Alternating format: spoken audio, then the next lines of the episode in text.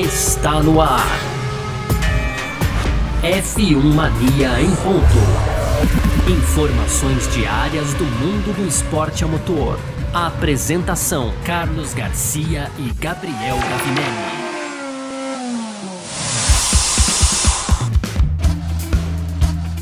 É isso então, valeu demais pela sua presença, valeu, você que tá junto com a gente por aqui, tá no ar mais uma edição do nosso podcast F1 Mania em ponto. A gente que tá sempre com você aqui de segunda a sexta-feira, trazendo um pouco do que tá rolando aí no mundo do esporte a motor, conteúdo do site f1mania.net, você pode entrar lá também, né, chegando nessa semana de 20 anos de F1 Mania, coisa maravilhosa para você que que gosta da gente. Aí, muito obrigado você que está sempre com a gente. Lá, cobertura sempre completa para você que gosta de esporte a motor, tá certo? Aqui no nosso F1 Mania em Ponto a gente traz sempre esse resumo para você também. Vamos que vamos, muito prazer, eu sou Carlos Garcia, aqui comigo sempre ele, Gabriel Gavinelli. Fala aí, Gavi! Fala, Garcia, fala pessoal, tudo beleza? Pois é, Garcia, começando mais uma semana, a semana que já tem lançamentos de Fórmula 1, né? Já começam aí, a Fórmula 1 vai começar nessa semana e hoje a gente vai falar é, um pouco disso, né? Fórmula 1 2022 e a Mercedes, Garcia, admitiu que vai precisar de ajustes aí na sua unidade de potência para 2022. Esse é o tema do nosso primeiro bloco. No segundo, a gente vai falar aí um pouco da Red Bull, na verdade, da visão aí do diretor da Red Bull, né? Que segundo ele, a Fórmula 1 errou ao transmitir conversas das equipes com Michael Masi, uma opinião parecida com um cara que eu conheço, um tal de Garcia, mas vamos seguindo. e para fechar aquelas tradicionais rapidinhas, né, Garcia? Então, tem aqui o Christian Horner fazendo a aposta dele aí é, sobre os pilotos que podem disputar o título da Fórmula 1 no futuro. Tem também o Mark Hughes, jornalista aí, super jornalista, sugerindo mudanças importantes na Fórmula 1, é, falando ainda sobre Fórmula 1, né? O peso do carro de, desse ano, a gente sabe que ele vai ser um pouco mais pesado, né? É, segundo o diretor da Haas, aí vai ser um fator importante na temporada e fechando o querido Felipe Massa, né? Nosso Felipe Massa aqui anunciou, Garcia, nada mais, nada menos que o Timo Glock aí como parceiro para corrida de duplas da Stock Car. Inclusive algo que a gente já tinha comentado aqui Sim. no F1 Mania em ponto também. É isso. Bom, é sobre tudo isso que a gente vai falar então nessa edição de hoje, segunda-feira, dia 7 de fevereiro de 2022, podcast F1 Mania em ponto tá no ar. Podcast F1 Mania em ponto. Vamos que vamos aqui então, pra gente começar a nossa F1 Mania em ponto de hoje, né? Segunda-feira, como a gente tava falando por aqui, a gente vai começar a falar de Mercedes, Gavi. Uh, bom, muda tudo o tempo todo, né? Como se fala no mundo, aí já diria o, o tudo muda o tempo todo no mundo, diria o Lulu, Lulu Santos, né? Grande Lulu.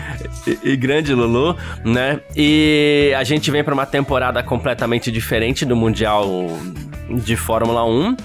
E muitas pessoas, na hora de fazer a aposta, elas apostam na Mercedes. Né? Poxa, é a Mercedes que vai continuar é, ganhando, é a Mercedes que vai continuar dominando as ações tal. É isso que se fala sempre, né? Mas o diretor administrativo da Mercedes, o Kyle Thomas, ele disse que a equipe não está muito satisfeita não com alguns aspectos da sua unidade de potência, é, Gavi. Essa mesma unidade de potência que terminou é, 2021 dando um banho na Red Bull, né? Vamos ser bem honestos, né?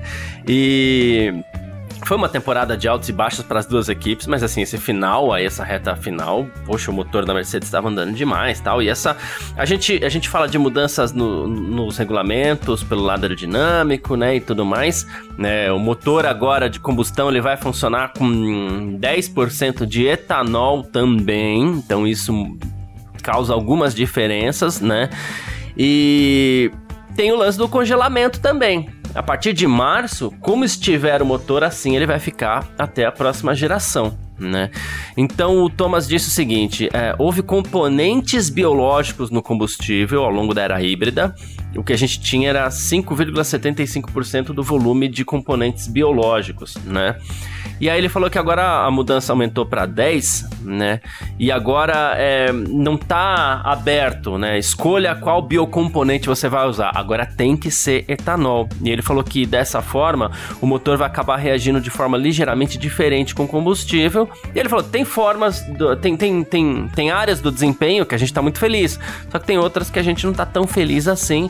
Que a gente precisa fazer é mudar o combustível e o hardware da unidade de potência para maximizar os efeitos aí do que a gente gostou e minimizar, minimizar o efeito das coisas que a gente não gostou parece um pouquinho preocupado aí o, o, o Thomas Hywell, né? Pois é, parece deu, deu um ar de preocupação, né, Garcia? E já que você citou aí a Como Uma Onda, né, composição aqui do Lulu Santos e do Nelson Mota, eu vou pedir licença aqui, Garcia, porque, ó, se o começo da música prevalecer, a Mercedes tá perdida, hein? Porque, ó, nada do que foi será de novo do jeito que já foi um dia. Tudo passa, tudo sempre passará, Garcia.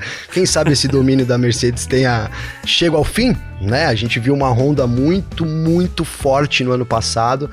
É, agora a gente tem uma, uma, revolução aí também nesse começo da temporada, né? A temporada já começou, porque a Honda vai continuar com a Red Bull fornecendo motores. Uhum. A gente não Isso. sabe se ela volta como, né? Na verdade, volta, não tem nem como dizer que volta, ela vai ter que sair de novo é. agora, né, Garcia? Então. A volta dos que não foram. Pois né? é, então a Honda deve permanecer. A gente sabe que os regulamentos de 2026 é, são, é um grande atrativo para os fabricantes. Né? A gente tem várias fabricantes interessados em, em, em voltar a fornecer, fornecer pela primeira vez motores para a Fórmula 1 e a Honda é uma grande entusiasta e também é sempre muito consciente de suas ações, sabe que essa tecnologia que a Fórmula 1 vai empregar, a gente não sabe exatamente qual, mas com certeza ela vai é, ser algo que, que, que faça relevância, né? Que tenha relevância, que é algo que a Fórmula 1 foi perdendo, então por isso também o desinteresse das montadoras, Garcia. Mas, cara, eu vejo com preocupação, né? De, de verdade, eu vejo com preocupação esse, esse motor da Mercedes, porque vamos lembrar, 2021 foi um ano que a Mercedes deixou a desejar, né? De certa forma aí, é, ninguém esperava de fato, de, realista, para aplicar um dinheiro nisso, né, Garcia? Para apostar uma bolada que a Red é. Bull, a Honda vai vir e vai superar a Mercedes né, num, num, dos últimos anos aí do, da era turbo híbrida, ela vai superar esse motor que sempre foi o, o, o, grande impulso, né, da, da equipe aí. A aerodinâmica impecável também, mas o motor sempre fez muita diferença, cara. E isso não foi algo que a gente viu no ano passado. No fim do ano, talvez a Mercedes estivesse sobrando um pouquinho, mas aí a gente não sabe se era o motor ou se eram os problemas recorrentes que a Red Bull tinha, né? A gente citou aqui a asa traseira, tinha outras, outros detalhes também que estavam impactando negativamente no desempenho da Red Bull. Mas, cara, se, de novo, vou. Se, se a canção aí do Como uma Onda no Mar. rolar no mar, é só pra provar que eu sou de São Bernardo mesmo, hein, Garcia? se ela rolar, é, problema para Mercedes, claro, as equipes no geral, Garcia, todas estão um pouquinho preocupadas, para falar a verdade, viu? Sim, sem dúvida. Bom, é, o Thomas Hyle ainda falou, foi até engraçado, mas isso aqui eu acho que vale para todas as equipes, né? Porque ele falou assim: a gente tá desesperado pelo primeiro teste para ver se as nossas simulações estão corretas. Né? Porque se as simulações não estiverem corretas, a gente vai ter que ajustar a unidade de potência, para que a gente consiga aquilo que os pilotos estão pedindo, né? Então, eu acho que esse é o desespero, né? Como muda tudo, você fala assim, e aí? Porque tudo até agora é no computador, né? Ninguém pôs carro na pista, ninguém sabe como é que é. Então, dá um certo dá um medinho, né, para usar uma expressão que o pessoal gosta de, de, de, usar bastante, aí dá aquele medinho mesmo, não tem jeito, né? Sim, sim, é, pode dar certo como pode dar tudo errado, né, Garcia? É, claro, a gente sabe que a chance da Mercedes dar tudo errado e ela cair lá para quinta do grid é muito, mas muito pequena, né? Mas a gente tá falando aqui de uma equipe que vem dominando. Então, o objetivo da Mercedes, ela tem toda a pressão sobre as costas, né? Ela e a Red Bull também agora, porque ela precisa manter essa liderança. Né? As outras equipes, queiram ou não, Garcia, são mais franco-atiradores, né? A Ferrari já teve um ano muito bom em 2021 é, se 2022 não disputar o título, não tem problema nenhum, né, Garcia? Não, não realmente não tem uhum. problema. A mesma coisa acontece com a McLaren. É, né, até imagino que elas não disputem realmente o título logo de imediato. Enfim, essa pressão, esse, esse cargo de favorita gera uma, uma, uma, uma, uma pressão muito grande também. Então, dá, óbvio que dá para entender, mas como você falou, é para todo mundo, né, Garcia? Todo mundo tá muito curioso para saber o que vai dar certo, o que vai dar errado, porque o, os indicadores, os, os, túneis de vento, claro, dão uma, uma, uma boa posição para a equipe, sim, o dinamômetro e tal, mas só na pista mesmo que a gente tem, né, que a gente consegue saber aí a real, o real desempenho dos carros. Então, essa, esse nervosismo aí tá entre os pilotos, tá entre as equipes e tá entre os fãs também que estão ansiosos aí para saber quem é que sai na frente, né, Garcia? É, é isso. E sabe que às vezes passa pela minha cabeça, assim, é... algo que inclusive vai, de, vai contra aquilo que eu já falei aqui, né? É... Poxa, a gente tá lá esperando uma coisa, esperando outra, ah, porque, pô, vamos ter cinco equipes, ou então, ah, mas a Red Bull vai estar tá com problema. Agora a Mercedes está reclamando reclamando entre aspas, né? Tá, tá, tá esperando um eventual problema no motor, é isso, é aquilo. Cara, daqui a pouco, sei lá, vai começar o campeonato aí, se bobear, a gente vai ter Mercedes e Red Bull brigando de novo, né, galera? Ah, eu, é, se eu tivesse hoje, é que eu não tenho dinheiro, mas se eu tivesse dinheiro para apostar, eu apostaria nisso, Garcia, né? Red Bull ali e Mercedes disputando o título de novo. Porque.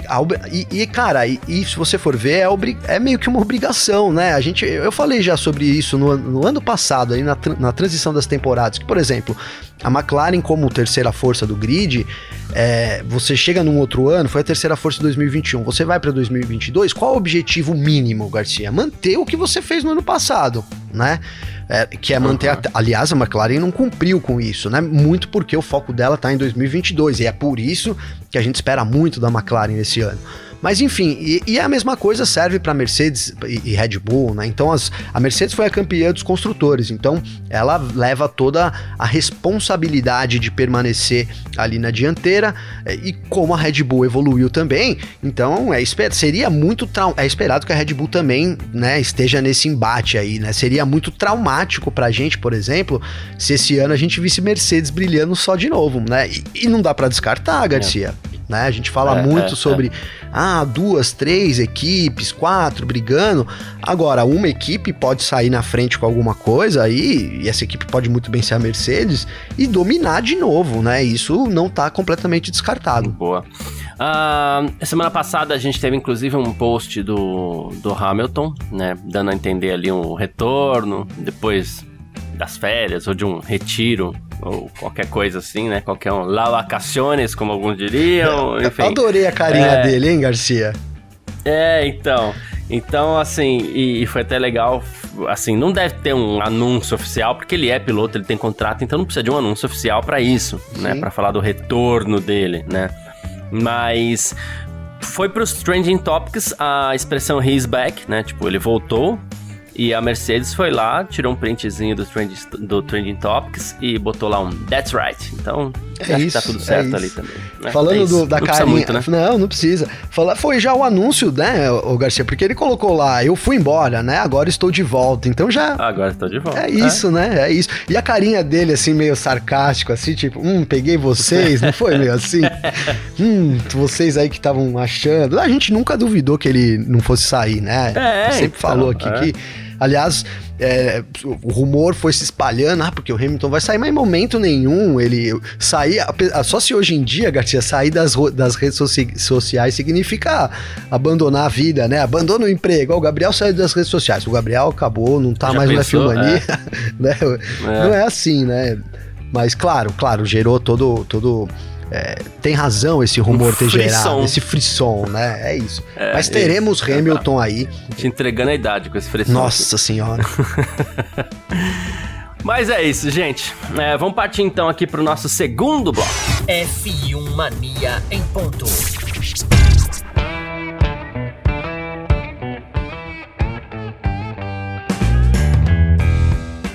Partindo então pro nosso segundo bloco aqui do F1 Mania em Ponto. E, bom, Gavi, a gente falou até do, do Hamilton aqui, do sumiço dele e tudo mais, e parte de toda essa polêmica, uma, a maior parte de, de toda essa polêmica, e se deve à confusão que a gente teve na decisão do Mundial do ano passado, né?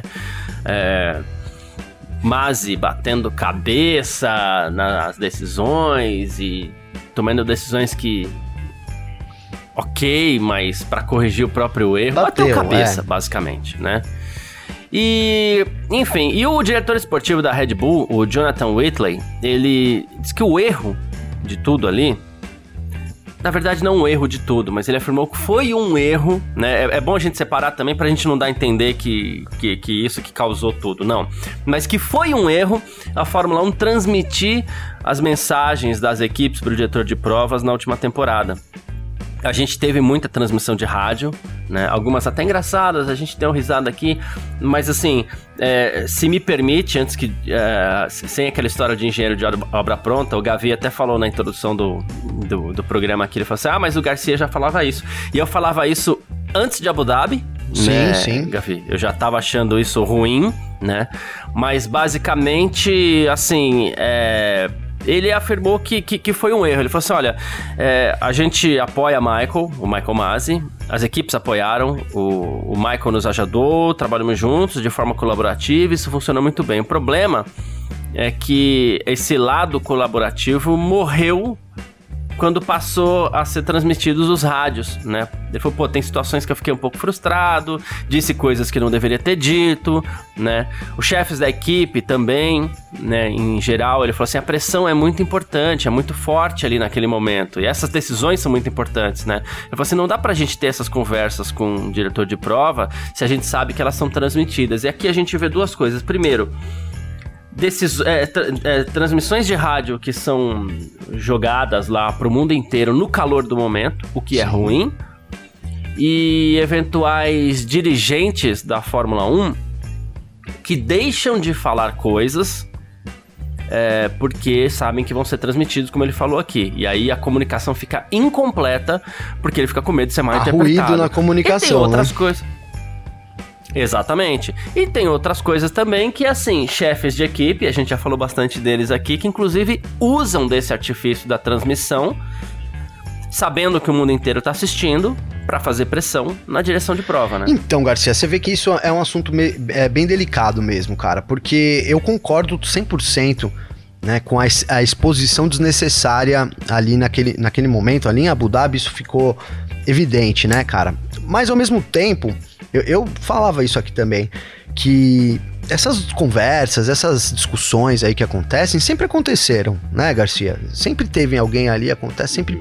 Não é agora que isso, isso é, é, um, é da Fórmula 1, né? Tá na Fórmula 1. Também não é só na Fórmula 1, tá em Stock Car, em todos os esportes.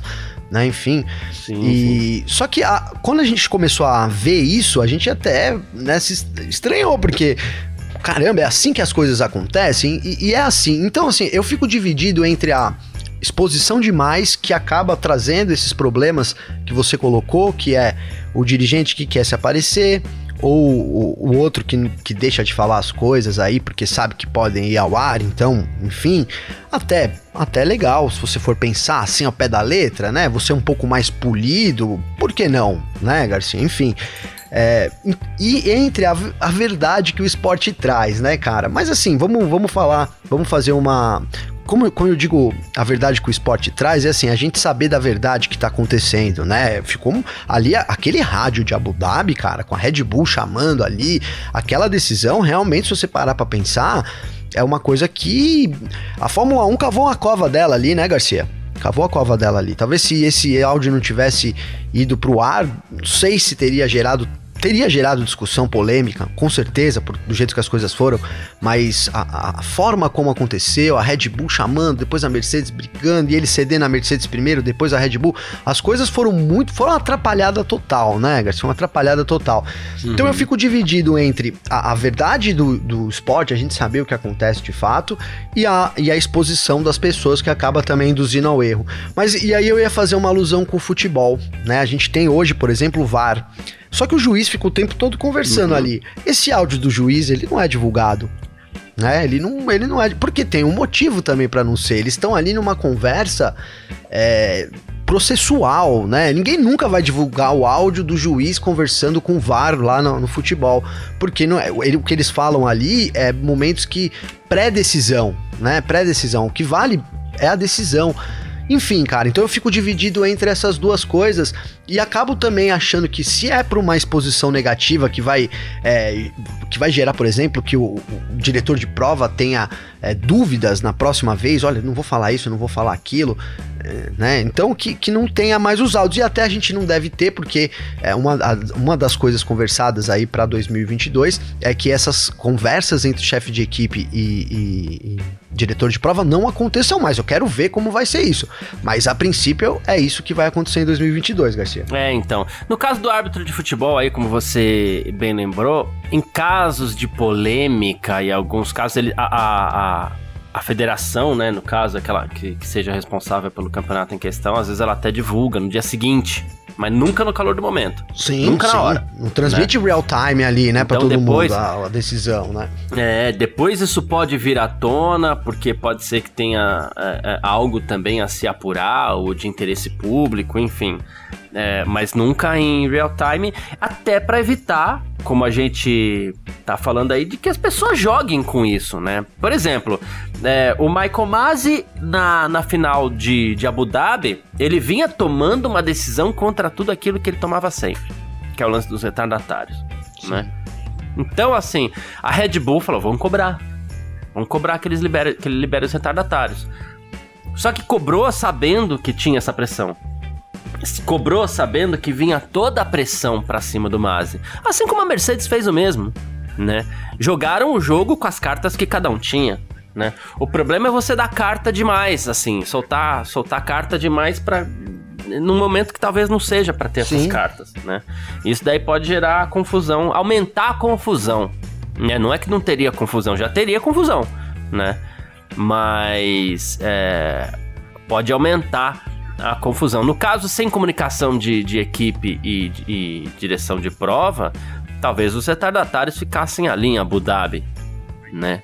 Mas ele também ia ser criticado por isso. Porque as pessoas também iam falar pro Mazi durante um tempão, falar assim, nossa, mas ele sempre libera os retardatários e dessa vez ele nunca liberou, ele quis favorecer o Hamilton. É aquela história que a gente já falou aqui.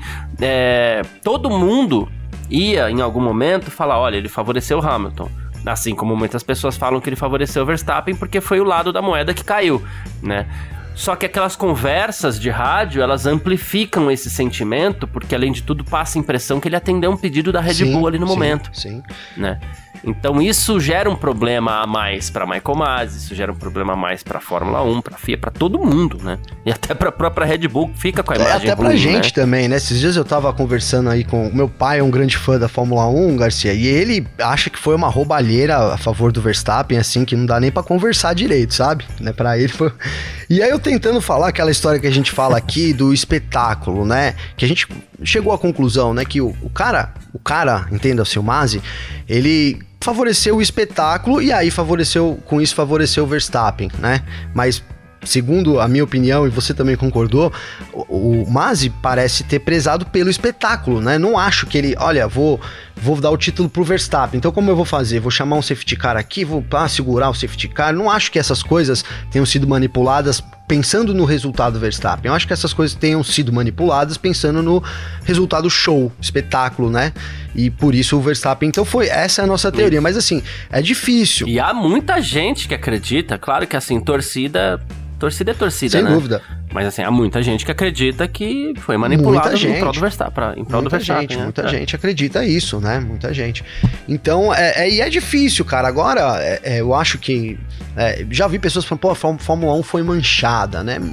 Eu não acho, cara. De verdade. Eu acho que foi um acontecimento. De novo, cara, se eu achasse que tinha sido a favor totalmente do Verstappen, eu, eu teria dificuldade de vir aqui e ficar defendendo e falando de verdade, entendeu? Somos dois. Garcia? Porque não acho isso, né? Se amanhã isso acontecer e ficar aprovado, enfim, a gente revê as nossas ideias e tudo mais, porque de, acho que o espetáculo, né, foi, foi, foi o que o, Ma, o Masi quis. Espetáculo e acabou dando pro Verstappen, mas sem dúvida isso vai gerar essa polêmica. Agora, o áudio, Garcia, de, que é o, o nosso tema aqui, né, o áudio serviu como pimenta, uhum. sem dúvida nenhuma, né? Se as decisões tivessem né, sido tomadas sem aquele áudio, é, a interpretação talvez tivesse sido diferente. E aí que eu e é, e é, nisso que eu quero me apegar. É justo com a gente, com os torcedores também, que a gente tem uma visão deturbada do que é a realidade. Então, por isso que eu fico dividido entre ser a favor e contra o rádio, mas destacando que a Fórmula 1 vai proibir esse ano, deve proibir, né? Isso vai ser decidido agora em março, aí é, deve, deve é.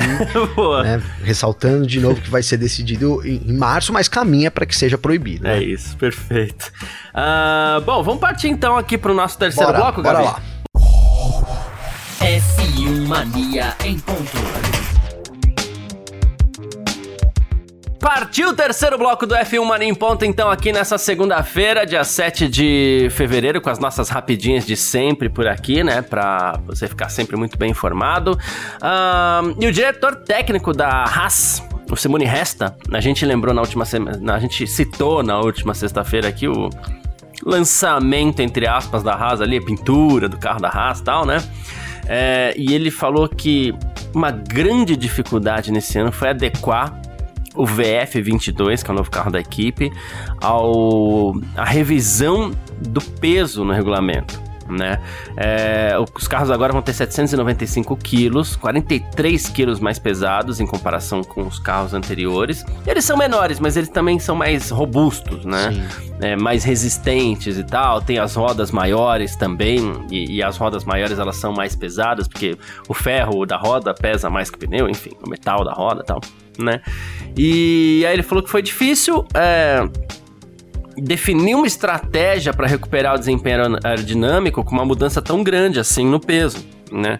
Ele falou assim: a queda no desempenho aerodinâmico foi enorme e o nosso trabalho era tentar recuperar, recuperar, isso, mas a gente tinha que montar um carro com novos pneus, aprender como eles interagem e tudo mais. E o peso foi uma verdadeira luta. Acredito que vai ser assim para todo mundo, porque mudou muita coisa carro, pneu, roda, freio, requisito de segurança, carroceria, muitas coisas. E ele falou assim: em termos de criação de carro novo, esse é provavelmente o mais complexo dos últimos anos. E de novo, ele voltou a falar sobre peso que parece ser o grande incômodo do Simone Cresta. É, aí, Garcia, porque a gente fala, aumentou 43 quilos, né? Nada, nada é quase 10%, né? Quase 10%, 8%, sei lá, 7%. Mas é uma mudança considerável, né? Então, a, a aerodinâmica trabalha no limite ali, né? Os aerodinamicistas estão no limite do peso, desempenho, né? regulamentos técnicos, né? Então, você aumentar meio que bruscamente né? E, em algumas áreas, né? Em algumas áreas, outras eles não podem mexer tanto, então é, você acaba tendo uma dificuldade ali de encontrar o equilíbrio ideal, né? A Mercedes até tirou uma, uma, uma, uma da cartola aí que ela mexeu em todo o chassi já, ela já declarou isso também, que mexeu todo, em todo o chassi aí do W13 para poder fazer essas adequações de peso, das peças novas, do motor, que também né, também tem uma evolução aí,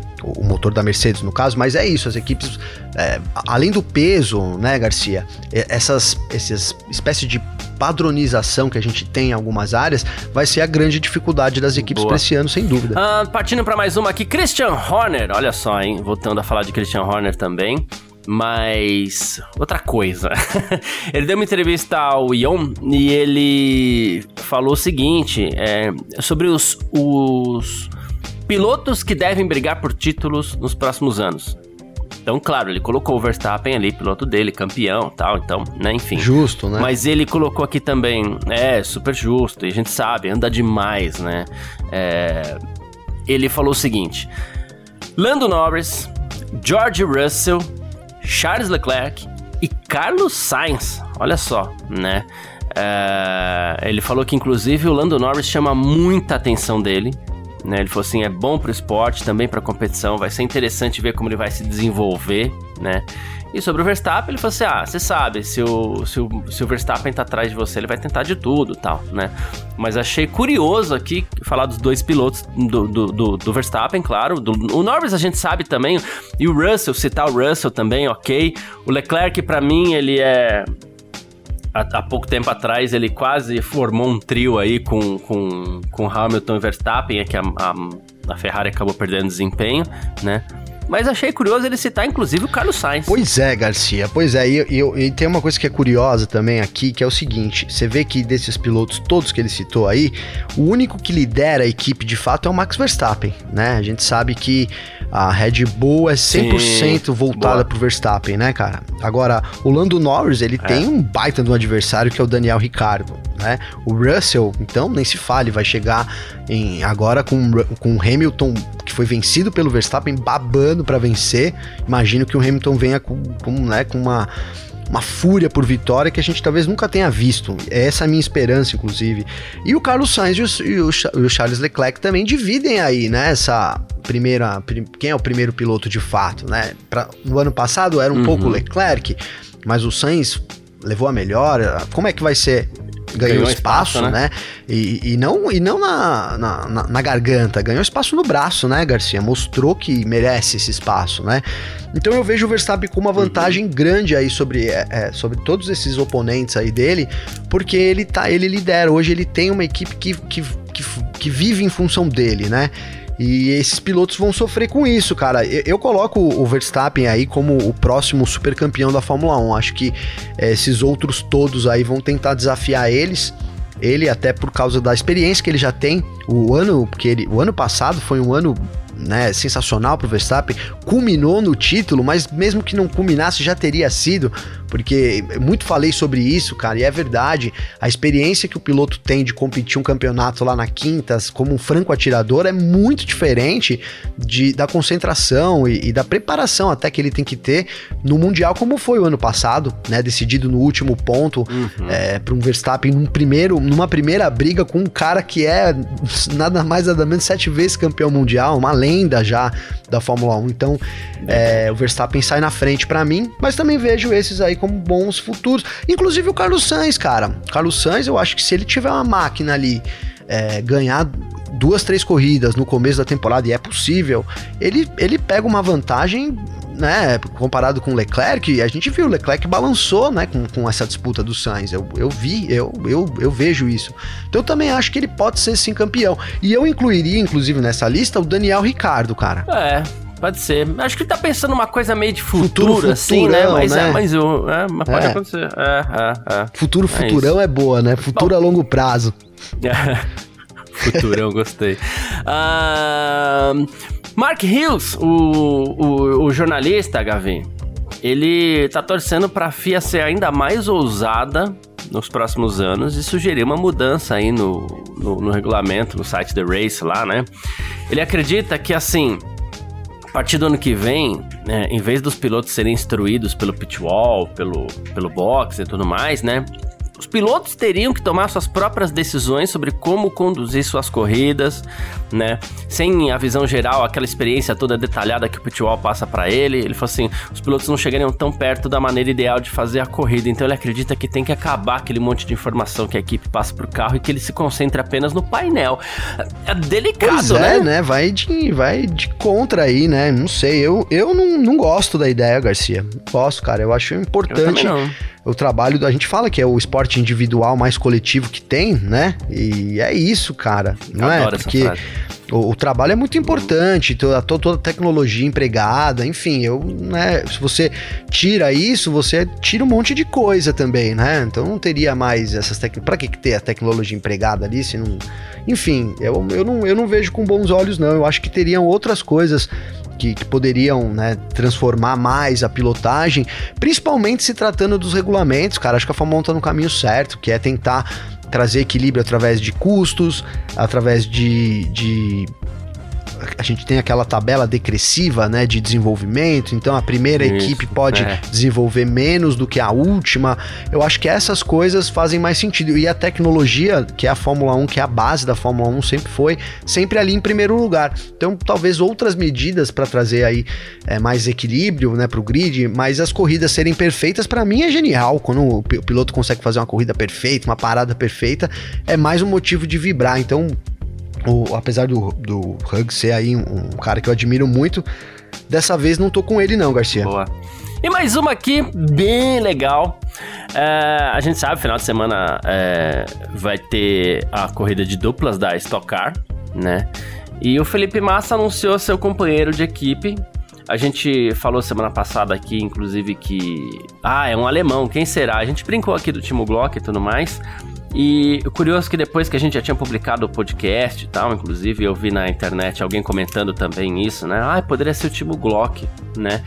E alguém embaixo comentou algo assim: Nossa, mas vocês não superam essa coisa entre Massa e Glock? Até quando, gente, né?